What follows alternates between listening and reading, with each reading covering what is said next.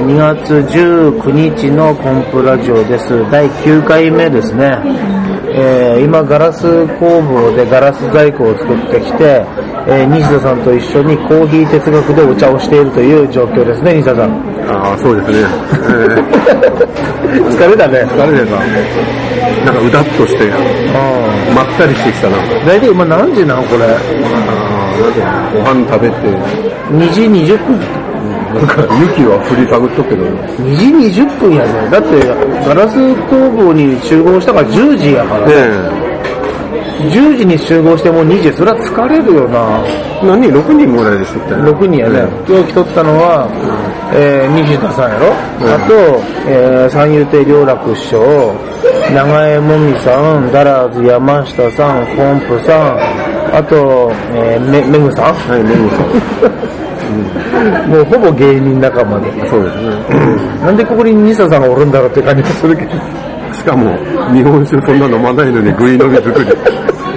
これね、目的は3月の15日かな、あの、日本酒を楽しむ会っていうのがあって、あの、そこで自分のマイ食い飲みを持っていこうというところから始まって、それでもう作ったら5回目かな。へーうん。兄さん2回目やね。去年作りました。去年はね、割と実用的なもん作って、どんなの作ったんやったっなんか普通の、普通の杯、本当に。今日はちょっと、ちょっとグニョンとしたの。けうん、私も真似してグニョンとグニョンとしたのね。あれやね、あの、なんでかな、あの、きっちりとした形のグラスの器って、あの、あれやね、100円ショップのせいかね、イメージ。あ100円ショップに行ったらいろんなのいっぱいあるねか。あ、そうですね。うんコップとか食い飲みとか。うん。だけど、それは割と企画に沿ったもので、うん逆にぐにゃんとしたものを見た方時の方が、なんかいいものに見えるというか。よくあの、私ら手作りして、きちっとしたもんできるわけもないんだけど。まあねでも、でもまあ、その、わざと、ちょっとぐにゃんとした感じ。ぐにゃりとした杯をね、私の場合は。ちょっとイメージして。あいやいや、あの、絵見た時に、あ、ぐにゃりいいなと思って、同じくぐにゃりっていう。飲めるわかね、あれだけど。まあ、とりあえず物入るから飲めるやろね。こぼれはしないから大丈あの、スタッフの方がこう付き添って一緒にやってくれるけど、まあ考えてみたら、あの、失敗してぐにゃりとなることはあるけど、自らぐにゃりと作ることはあんまりないなこれ結構意外やったけどね。夫。ああ、そうですね。まあでも、私意外とそんなの好きだから、なんかね、きちっとした形のもの見たら、めまいがするいうかね、もう、金星が取れたもんはね、うん。なんかダメなんですよね。例えばどんなものがダメでどんなものがいいってこあーそうか、だ、ダメというか、なんか、デジタルの線とかね、パソコンに出るでしょ。とまあ直線とかね。物差しの線の方がいいなと。ええね、同じ 同じ直線でも物差しで引いた直線は違うってこと？違ううん。何が違うの？何が違うのかね、なんか、ドキドキしてくるわね、あの、あの、コンピューターのリズムマシンとかいてね、うん。もうなんか、心臓止まるような気してね、あのドラムのリズムとやっぱ全然なんか、あ実際にドラタイムマーが、できちっと刻んでるけど、絶対きちっとしてないはずだから、あ今の方はなんかね、いいんですよね。昔あの、デパートで働いとった時に、そのポスターなんかを壁に貼るっていうことがよくあって、あの時に、あれね、えー物差しメジャーで測ってうん貼ると、まあ、間違いなくまっすぐなはずなんやけど、うん見た目がね硬がって感じる感じるわね。それはね、自分の目で、あの、角度とか、まあ、うんもちろん右、右もちろん上、上ってやりながらやった方が、まっすぐになるっていう。そうや、そうかもしれんね。ねえ、うんあれ世の中、実は歪んどんがやろね。うんそうなんだと思う。うんいやいや、厳密密に言うと、建物そのものもまっすぐ買ったらまっすぐじゃなくて、だ感覚の方がやっぱ正しい部分ってあるんじゃないかなとそうかもしれん思うよね。あの高いビルとかタワーじゃ、きちっと作ったら倒れるらしいから。そんなことないやある程度揺れるように作ってるああ、そうかそうか。うん揺れを想定して、ね。絶対に揺れないとか、んそういう感じも絶対作ってないから。この間なんかあれ、スーツ買いに行った時も、えー普通の既製のスーツは、もうきっちり作ってあって、それ形もしっかりできとるけども、あの、いわゆるオーダーした手縫いのものは、その緩みがあるまいと。そど。の機械で塗ってなくて手縫いにするから遊びがあるから、うん体にも馴染むがいいと。なるほどね。もうその微妙な遊びが着るごとに着心地が良くなっていくということになるんだ。そう思ったらきっちりしとればいいってもんじゃないね。もうもっとだらっと生きた方がいいのかな。そうそう、だらっとした方がいい。もう、すべてだがりと。うん。うん、ほんと締まりなくなるけどね、そうなったら。ともやんはきっちりしとるからね。あの、本番前にいつも、あの、えー本番23分前ですとか。で、ショーが終わった後に今日は31分30秒でしたとか。あ、すごいね。そう。この間、両楽師怒っとったからね。あなんで？えー、だ本番、はい、4分前です。7分前です。分かったよ、もう。言わなくていいよ、と思って。まあ、そういうきっちりとしてることも、まあ、大事な時はあるのかもしれんけど。うん。だから、ただ、すべてきっちりだったらね、世の中、大変なことになるからね。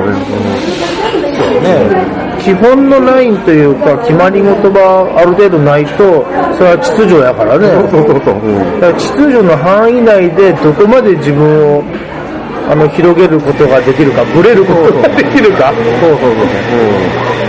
やっぱそうでないと自分も出せないしね。まあ、だから、まあ、今言ったように制限はあるんだけど、それでもやっぱ好きなようにやるときは、そんなびな秒刻みなよりもね、やっぱり自分の体内時計みたいな感じで、そういうとこも大事だなとは思ったりするけど。このガーいうとこがあって、これコーヒー豆を吸っとる音やろなかなかリアル。ごまじゃないと思う。ごまじゃないよね。ごま吸ってどうごま美味しい。ね、ごますってごまうまい。ごまみそに。えなんかそんな感じはね。ー、そうやね。この音が一体どのレベルで取れとるかっていうのも全然わからんけど、本当に人気店なんよね。ここ、そうみたいよ。お昼なんかいっぱい、今ちょっと外れてるけど、うん。ボリュームランチ。ほら。そうそう、前一回食べたことあるわ。前、一回目かな？ガラス工芸した、ガラス工房行った後に、陽楽師匠と山下さんとここで3人でここでランチしたこともあったのコーヒー哲学やからね、哲この学ってんだ。名称すごいよね。で、トイレに行ったら張り紙に、あの、あなたもぜひご自由に哲学してくださいっていう、この使い方ね。どう哲学しようかな、もう。哲学って何？哲学は、そのね、代わりに人生にね、いろんな悩んだり、いろんなことするやん。それ代わりに考えてくれる人、みんな忙しいからそんな暇ないやろ。自分を見つめとる暇とか、はいはいはいそういう指針を、それを代わりにちゃんと学問としてあれして、教えてくれる人が、あそのその学問が哲学。学だけど哲学者っていうのがおるってことやもんねまあもちろん同じ。でもまあ結局は、いやほら野球哲学とか野村の野球って言うように、その人の考えとかね、ああ、そういうことか。それも哲学と言われてる。うん。それはマジシャンとしての哲学ということでいいいや、のかもう全くそうです。で例えば、今の清原でないけど、あの人は素質もあってね、うん。素晴らしい人だけど、哲学がなかったという。で、も、その、薬に関する哲学はあったってことだ それはあったかもしれない。それは非常にあったかもしれないけど、人間としての哲学はちょっとなかった。そういうのなんか難しい。まあまあ倫理観とはまた違うの？まあ倫理観倫理と哲学って、うんまあ、またじっくり調べて考えてみながら、ちょっと哲学してみな難しく考。えなくていいんだけど、まあまあその、生き方とかね、いろんなことを哲学、考え方、生き方。でいいんじゃないの？そういうこと。私も難しいことやるかわからないけど。いいね、でもその、自分の中で哲学を持つみたいなものはいいのかもしれないね。そうそう。だから、コーヒーの哲学。コーヒー屋さんとしてのなんか哲学あるんじゃないの？そうか。そう思ったら急に幅が広くなるね。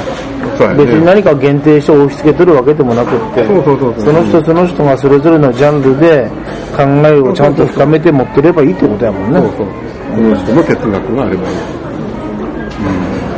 それこだわりってことか。でもこだわりとか、その人の信念、信念、考うん、だ けど、あ生き方におけるのこだわりと執着は違うんだって言葉がずっと心に残ってるけど、え。まあ違うよ、違うかもうんしれない。執着、執着してしまったら終わりやもんね。ああ、そう、人間臭いけどね。だから、でもこだわってる分にはかっこいいねか。まあまあそうやね。うん。おしゃれとかそうやねんからね。その、青しかしないとかさ、んうんこの靴しか履かないとか、それそはおのしゃれだよこ。だわりってでもある意味で信念っていうことになる うんのそれもこだわり、おしゃれで、その。信念を作るものが哲学ってことなのかな？そうなんじゃないのそういう、私らみたいに出されたもんは、まあ何でも食べますとかね、まあそれはそれでいいんだけど、好き嫌いがなくて。もう好き嫌いなく何でも食べますよっていうのも一つの哲学なんかもしれないしね。そうですね。うんうん、信念というか。